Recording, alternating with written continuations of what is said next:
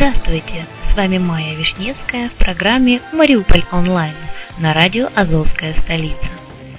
Спонсор эфира – агентство переводов «Лингва-24». Мы поможем вам осуществить качественный перевод с учетом лингвистических и культурных различий между языками. Наши профессионалы окажут самый широкий спектр услуг. Перевод любых европейских языков на языки СНГ и наоборот. Перевод с китайского языка, устный перевод, выполнение проектов под ключ, многоязычные сайты, инструкции к технике и оборудованию, графическая верстка, копирайтинг, контроль качества – Перевод максимально приближенный по смыслу к оригиналу. Лингва24. Соединяя ЕС с СНГ. Наш адрес в интернете lingva24.net. Сегодня в нашей передаче «Мариуполь онлайн» мы поговорим о Мариуполе и Азовстале. Это утопия и реальность. Вот уже 80 лет, как столица Приазовья живет бок о бок с комбинатом Азовсталь. Вчера эту дату торжественно, с многочисленными поздравлениями коллег и властей под песни Тины Кароль металлурги отметили в драматическом театре. И хотя по информации Мариупольского краеведческого музея день рождения медгиганта как минимум на месяц позже, 11-13 августа, именно в эти дни в 1933 году была задута доменная печь под номером 1 «Комсомольская». Это не помешало отметить юбилей на широкую ногу уже сейчас, накануне Дня Металлурга. Что значит для жизни мариупольцев Азовсталь? Противоречивее объекта, пожалуй, в столице Приазовья сложно отыскать. Металлургический завод в центре города – такое еще нужно придумать. Строители Никополя и Провиданса наверняка пришли бы в ужас от такой идеи. Неужели можно ужиться рядом с заводскими трубами? Но, как показало время, мариупольцы настолько выносливы, что быстро научились ударно трудиться на металлургическом производстве, радоваться, рожать и строить под сизой дымкой. Итак, в юбилей, нисколько не умаляя значение за стали как флагмана отечественной тяжелой промышленности, дающего стране и десяткам стран мира металл высококлассных марок, хотелось бы подумать вот о чем – что же мы, мариупольцы, приобрели, а что потеряли с появлением в центре Мариуполя огромного завода, который стал одним из крупнейших металлургических комбинатов в мире и Советском Союзе? Второй после Магнитогорского металлургического комбината имени Сталина. Ни слова о розе. О розе ветров. Ох уж эта пресловутая роза ветров. Они и так много говорят сегодня. Да и в XIX веке, когда начинал строиться нынешний комбинат имени Ильича, они и помнили. А вот при строительстве Азовстали во внимание принимались совершенно иные вещи. Представьте себе, так могло случиться, что комбинат Азовсталь мог вовсе не появиться в нашем городе. И сегодня на его месте так бы и остался живописный уголок природы – мыс, возвышающийся над морем и изрезанный бузинной балкой. В качестве подходящего места для строительства южной магнитки рассматривалось два варианта. В устье реки Миус, ниже Таганрога, но она была очень далеко от моря, и в столице Приазовья. Миус предлагали американские специалисты, так как это река полноводнее Кальмиуса. Но в итоге советские инженеры при проектировании водозатратного металлургического производства нашли решение еще лучше, чем полноводный Миус или мелководный Кальмиус это Азовское море. К сожалению, о судьбе самого моря в то время никто не думал. К тому же рядом порт, развитая транспортная инфраструктура. Это и решило дело. Интерес вызывает и тот факт, что местность, на которой начали строить завод, никакого отношения к Жданову не имела и входила в землю войска Донского. Их уже потом передали Мариуполю, когда завод был построен. Спустя несколько лет размещение площадок для строительства Азовстали и Маркахима назовут непродуманным. А тогда, в 30-х годах, прежде всего искали вариант, как можно сэкономить на транспортных расходах. О розе ветров и о том, что в будущем дым труб накроет полгорода, никто вообще не помышлял. Жажда экономить была настолько сильна, что даже прошлый опыт а именно условия, согласно которым за пределами Мариуполя в 1897 году построили завод Никополь Мариупольского горно-металлургического общества, впоследствии комбинат имени Ильича, во внимание приняты не были. Проектировалась Азовсталь очень быстро. Проект готовил Ленинградский гипромес. А пока суть до дела, на месте будущей ударной стройки уже начинал расти поселок Буйвиновка, там, где сейчас располагается стан 3600, поселок Штангеевка. В XIX веке на этих землях располагались поселки Косоротовка по фамилии помещика и Найденовка.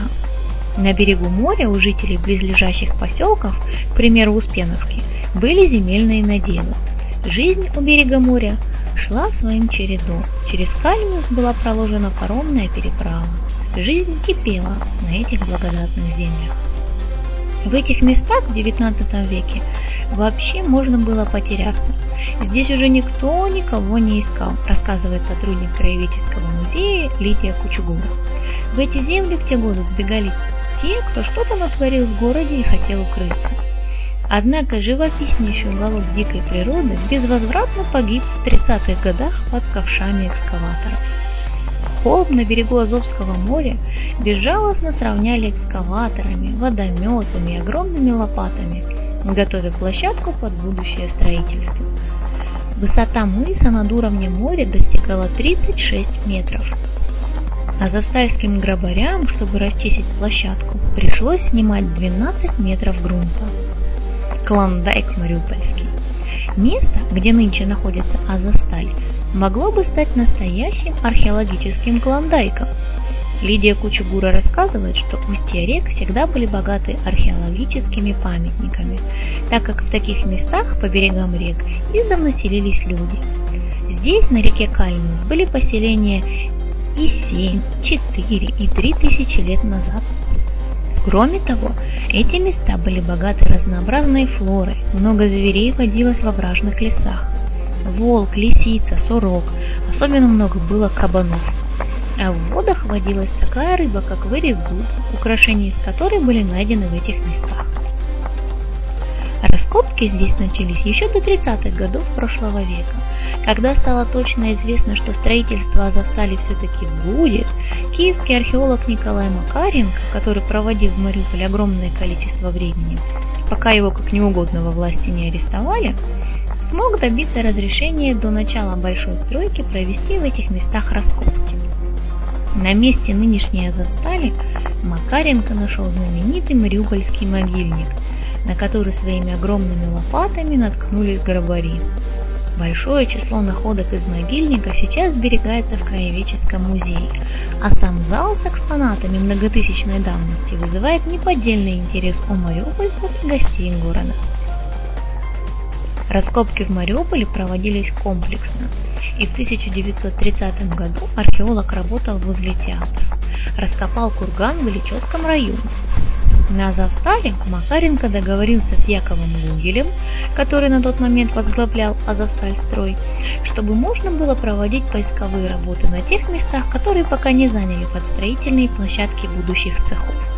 Но когда Гугеля командировали на Магнитогорский комбинат, на деятельность археологов в Жданове перестали обращать внимание, ударными темпами строя все новые объекты. При этом Макаренко смог добиться, чтобы в первый год раскопки финансировались из местного и государственного бюджетов. Но когда в последующие годы Макаренко оказался в немилости у власти, финансированием ему, естественно, было отказано. Тогда его только и поддерживал Краеведческий музей супруга. Интересно, что в СССР на начальном этапе всех гигантских строек всегда давали возможность поработать археологам. Так, впервые такую практику ввели при возведении Днепра ГЭСа. Экологические потери. За 80 лет существования комбината легкие мариупольцев перекачали сотни тысяч тонн отравленного воздуха. Однако только в последние несколько лет вопросы экологии стали по-настоящему острыми для Мариуполя.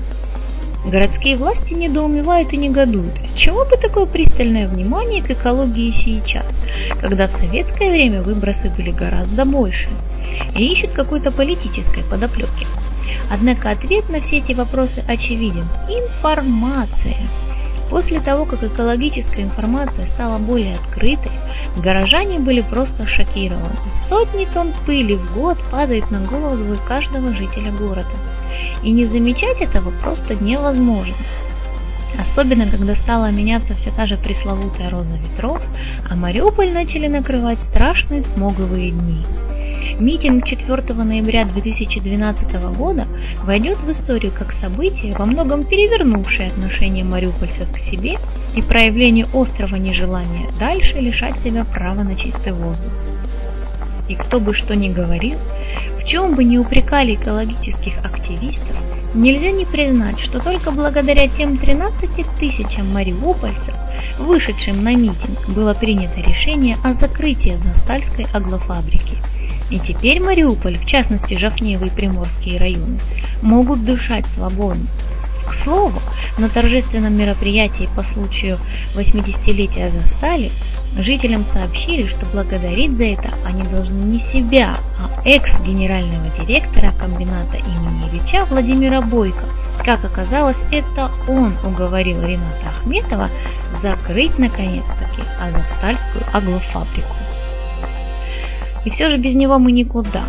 Объективность превыше всего. Согласитесь, было бы несправедливо говорить только о минусах, которые получил город в результате такого вероломного и необдуманного строительства на берегу уникального Азовского моря. Давайте подумаем и о том, что же все-таки приобрел Мариуполь вместе с новым заводом. Во-первых, Орджоникидзевский район. Он появился в нашем городе только благодаря Азовстали.